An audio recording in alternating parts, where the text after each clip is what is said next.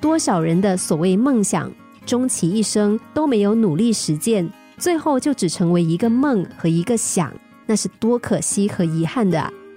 所以坚持说的很容易，但要做到却很难。许多人的成功都是在别人没有看好之下，努力拼命不懈，才能够脱颖而出的。尤其是一个华人，在美国人的世界中要出类拔萃是何等困难。但是有人做到了，因为在任何竞赛中，只有付出百分之一百一十的努力，才能够脱颖而出，美梦成真。有一个韩国女侨生到台湾去念书，别人一听到她的华语腔调怪怪的，就知道她是外国来的。有一天，她说。以前我的口音让我觉得很丢脸，因为我的华语讲得不好。我是吃泡菜、打雪仗长大的，华语很不流利。不过我现在想通了，跟别人不一样，不代表好或不好。而且我也学习到，凡事要去包容别人的不一样。的确，口音不标准，确实没有什么好丢脸的。就像金发的外国人，如果能说华语，我们都会觉得他很棒，怎么会去嘲笑他呢？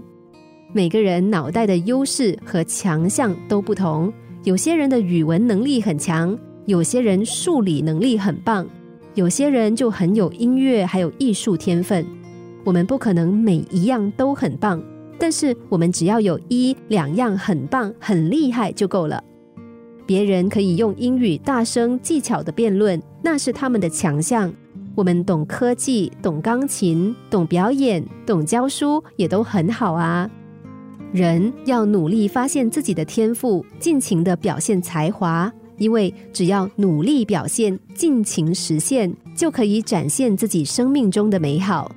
同时，我们也要努力的为自己摘星星。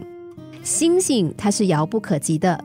但是它也是你我生命中闪闪发光的美丽梦想。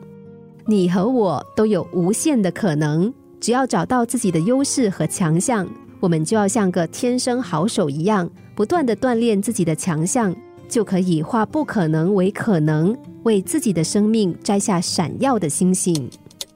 心灵小故事，星期一至五下午两点四十分首播，晚上十一点四十分重播。重温 Podcast，上网 U F M 一零零三 t S G。